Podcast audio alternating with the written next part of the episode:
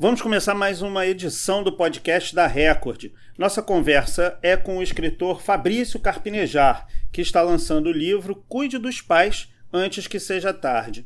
A obra sai pelo selo Bertan Brasil e é uma ode à empatia que a gente deve ter com quem está no caminho há mais tempo. E foi o nosso primeiro provedor de tudo, principalmente de amor, né? Tudo bem, Carpinejar? Uma alegria, tudo ótimo. Eu gostaria de dizer que logo na primeira frase do livro eu fui conquistado, porque eu também estou nessa fase de eu não quero mais ter razão, eu quero ter amor. Eu acho que você foi muito feliz logo nessa primeira passagem do livro, Carpinejar. É que não tem como coexistir o orgulho e o amor. Ou é um ou é outro. Por quê? O orgulho é um amor fake. O orgulho, ele te leva a ter razão, a te leva a sempre se desculpar, sempre se justificar. Você não cede, você não renuncia. O orgulho é feito de adulação, não é feito de crítica, não é feito nem de, do elogio sincero. O orgulho, ele é. Eu acho que ele acaba anulando os relacionamentos mais sinceros. Engraçado, você está falando disso eu tinha organizado uma, uma coisa meio seguindo a ordem do livro, mas você me puxou, é, falando de amor, para uma parte em que você diz que é, fala do, da importância do amor velho. Do pano de prato. É, do pano de prato. Eu me lembrei de uma frase do Cazuza que diz: Eu quero a sorte de um amor tranquilo com sabor de fruta mordida. Essas ideias se, se encontram, né? Eu acho o verso do Cazuza maravilhoso, porque a, a gente fica procurando novidade e a gente despreza a intimidade. E a intimidade é a novidade das coisas antigas. O quanto que a gente pode ter uma repescagem dos nossos costumes. Uh, a gente vai se emocionar na medida que alguém nos devolve uma lembrança. Por isso que é tão importante conversar com os pais. Porque conversar com os pais é também se redescobrir é ver aquilo que a gente já foi, é ter uma história nova do nosso passado. E, e o pano de prato, não é que a gente compra um pano de prato, ah, ele é horrível, ele não seca nada, ele só piora, só espalha a água. Uhum. E o pano de prato bom é aquele velho. Assim funciona o amor. Eu acho que a gente não precisa temer a, a antiguidade do amor. A gente teme a antiguidade do amor. Vê só o quanto que casais eles falam envergonhados depois de 20 anos de casado. Ah, é? Você ah, sente isso? É, eles falam assim, ah, eu estou há 20 anos. Mas assim. É, ter, quase uma culpa. É, né? ter uma longevidade num casamento é, desabona como se a outra pessoa não fosse criativa, aventureira, como se fosse tediosa, monótona. Isso é uma inverdade. Uh, até porque todo amor também é se enfrentar. É também perceber o seu erro, é perceber a sua imperfeição. Uh, só pode perdoar quem agradece. Se a gente não é capaz de reconhecer as pequenas coisas da nossa vida, como que depois a gente vai perdoar alguém? Não tem, não tem como perdoar, porque a gente não se sentia agradecido antes. O orgulho, o que, é que o orgulho faz? O orgulho faz com que todos ficam sempre em dívida contigo. É, é verdade. É, é, é insaciável, o orgulho é insaciável. O, nunca vai agradecer um cafezinho, nunca vai agradecer uma um, dois dedos de prosa, nunca vai agradecer aquilo que tu está recebendo, nunca vai agradecer um olhar, nunca vai agradecer nada. Agora você está falando, você falou aí de dois dedos de prosa e dois dedos de prosa. Também a gente tem com os nossos velhos, os nossos pais. E aí você tem uma passagem super bonita, dentre muitas que você tem no livro, Carpinejar, que você diz que saudade, quando não é praticada, vira ressentimento e palavra que não é dita se isola em orgulho. É, então é importante a gente praticar essa saudade conversando com essas pessoas que nos precederam. Né? É que a gente costuma sentir saudade quando é tarde demais. A saudade ela precisa ser sentida na presença. Eu quando estou em casa, com os meus filhos ou com a minha esposa, eu tenho saudade. Sabe aquela saudade do corredor? O que, que ela está fazendo? O que, que eles estão fazendo?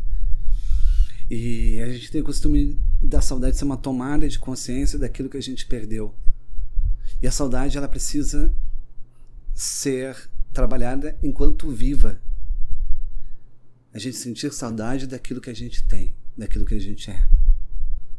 No momento é, da lembrança. Você às vezes olha os seus filhos e fica tentando buscar o que havia neles quando eles eram pequenos e aí eles chegam ali. Você, você fica fazendo essa imagem.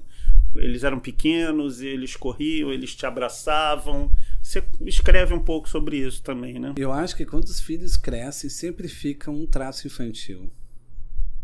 Sempre fica um detalhe da infância. É, no caso do Vicente, ele tem a sobrancelha no caso da Mariana, ela sempre tem um jeito de virar o queixo. E isso não vai mudar. Uhum. Mas talvez só eu seja capaz de enxergar isso. Uh, e ver os filhos crescendo acaba sendo uma forma de não se enxergar. A gente tem que tomar cuidado. Porque eu não consigo me imaginar velho. Uhum. É... E é estranho, né? Porque a gente não se olha. Eu só consigo sentir a minha velhice com a régua dos filhos fora de mim. Quando que você entrou no, naquela fase que você disse que é a fase que a gente toma consciência do tempo que ainda falta?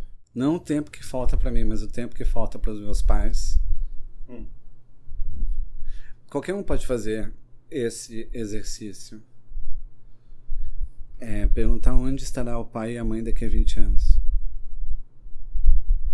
Aí se eles têm 80, tu pensa, eles não estarão mais aqui. E como é que a gente trabalha esse sentimento quando descobre, quando se dá conta dessa contagem, mortalidade dos pais? Aí vem a contagem regressiva. Uh, o que, que esse livro eu acho que traz? Tem casos de filhos que foram abandonados por pais.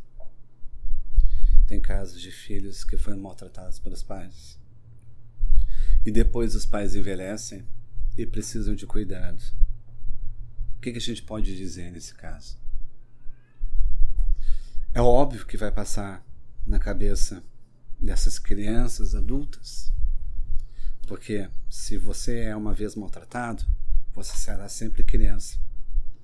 Vai passar pela cabeça dessas pessoas a vingança. Ah, se ele me tratou mal, agora ele vai ter o que merece. Mas, mesmo aquele que teve um mau pai ou que teve uma péssima mãe, tem o direito, e não dever, mas o direito de ser um bom filho. A gente faz algo não para agradar ou impressionar o outro. A gente faz algo por si mesmo. Eu sou educado por mim. Uhum. Eu não vou ser educado se uma outra pessoa. Eu não vou ser mal educado se outra pessoa é mal educada. Eu não vou reagir de acordo com outro. A educação é minha. Eu tenho o direito de ser educado. E, e essa eu acho que é a grande grandeza do amor. É fazer quando o outro também não merece. Amar mesmo que não seja amado. Podemos cuidar dos pais como retribuição, uhum. mas podemos cuidar dos pais justamente por mérito. Você ainda não passou por essa fase de, da, da contagem regressiva sua própria? A minha própria, não. Não, né? Não, não, não. Ah, eu ainda jogo futebol. eu acho que não é que eu começar a, a faltar no futebol, tipo, ficar com o joelho pichado, alguma coisa assim, aí eu acho que eu vou sentir. Mas enquanto eu tenho meu futebol lá, eu me sinto um menino.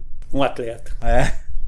O Carpinejar, escrever é, em muitas oportunidades é doloroso, né? E eu acho que você, nesse livro que a gente está falando aqui, que é o Cuide dos Pais Antes que Seja Tarde, tem alguns momentos de confissão sérios, assim, ser. E foi doloroso você revisitar algumas lembranças, é, mesmo esse momento que quando você voltou para casa, que você conta que você voltou para casa e morou um tempo com a sua mãe depois de, de passar por uma separação, foi doloroso pensar e escrever, colocar tudo isso na lauda? É doloroso que por mais que eu seja um bom filho hoje, eu não vou conseguir recuperar todo o tempo de distração, de pressa e até de certa indiferença aos meus pais. É.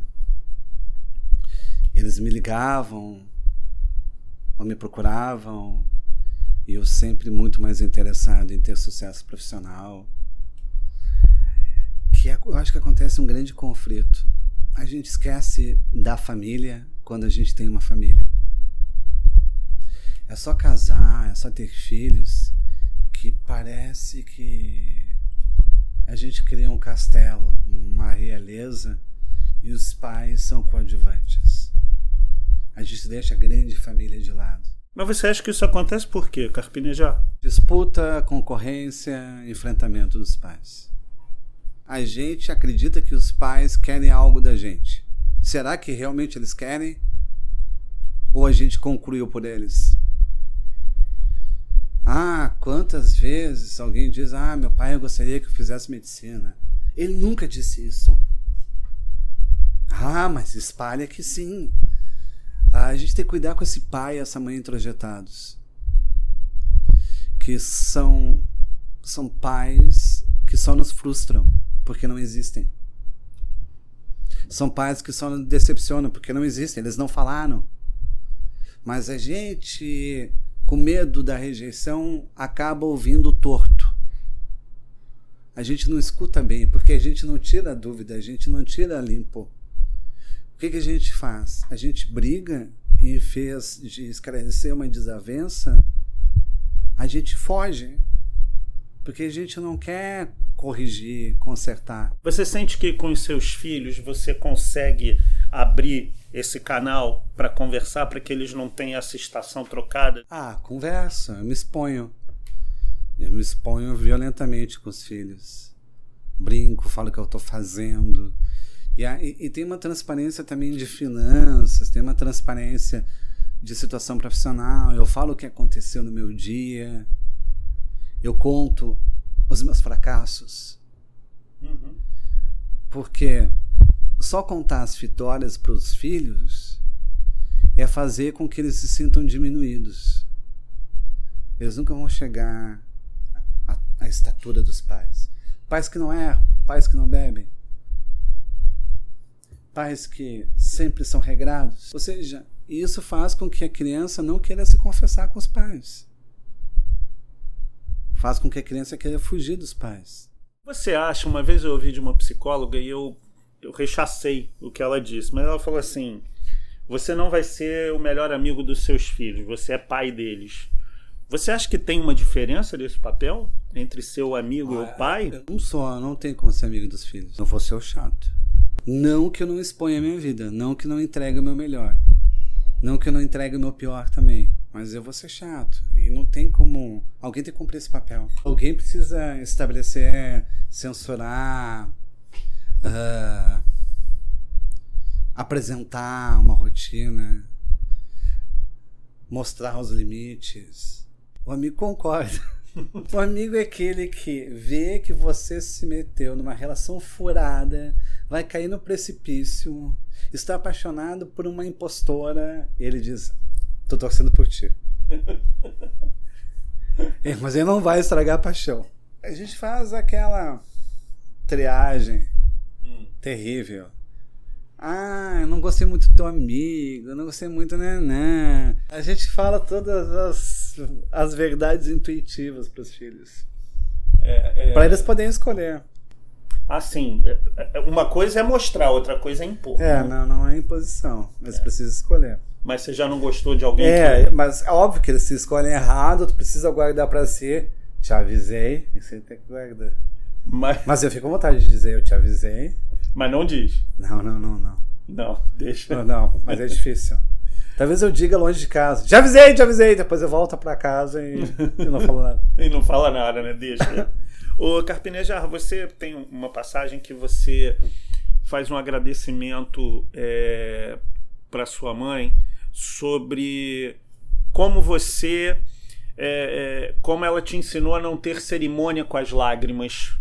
Como, como foi chorar, que você chora bonito como ela. Como é que é chorar bonito? Chorar bonito é, em primeiro lugar, ter gosto de chorar. Não é que eu quero chorar, eu choro mesmo. Eu preparo um ritual pra chorar. Eu ponho a música que vai me fazer chorar. Tô bem alimentado pra chorar. Ah, e, e não é algo que vai me envergonhar. Porque só chora quem sabe rir. Quem não sabe rir não consegue nem chorar. As duas pontas estão ligadas. E a minha mãe, eu sou devedor dela. Porque a minha mãe, ela me ensinou a ler e escrever. Quando a escola disse que não tinha mais condições, que não teria condições de me alfabetizar, a minha mãe, ela pediu licença no trabalho e ficou três meses me ensinando a ler e escrever sem parar, manhã, tarde e noite. Isso que ela já tinha recebido um diagnóstico que eu era retardado do médico. Eu tinha que frequentar uma escola especial. Ela rejeitou, rejeitou os remédios, rejeitou tudo e, e mostrou que diagnóstico não é destino. Diagnóstico é um retrato provisório, destino inclui garra, fé, persistência, força de vontade. Tu pode receber um diagnóstico de seis meses de vida e viver 16 anos. E essa insistência da minha mãe fez com que eu fosse adepto da resiliência. Ou seja, se alguém diz que eu não posso fazer, eu faço. Eu eu acho que a fé se mistura muito no amor. Lembrar é quase rezar.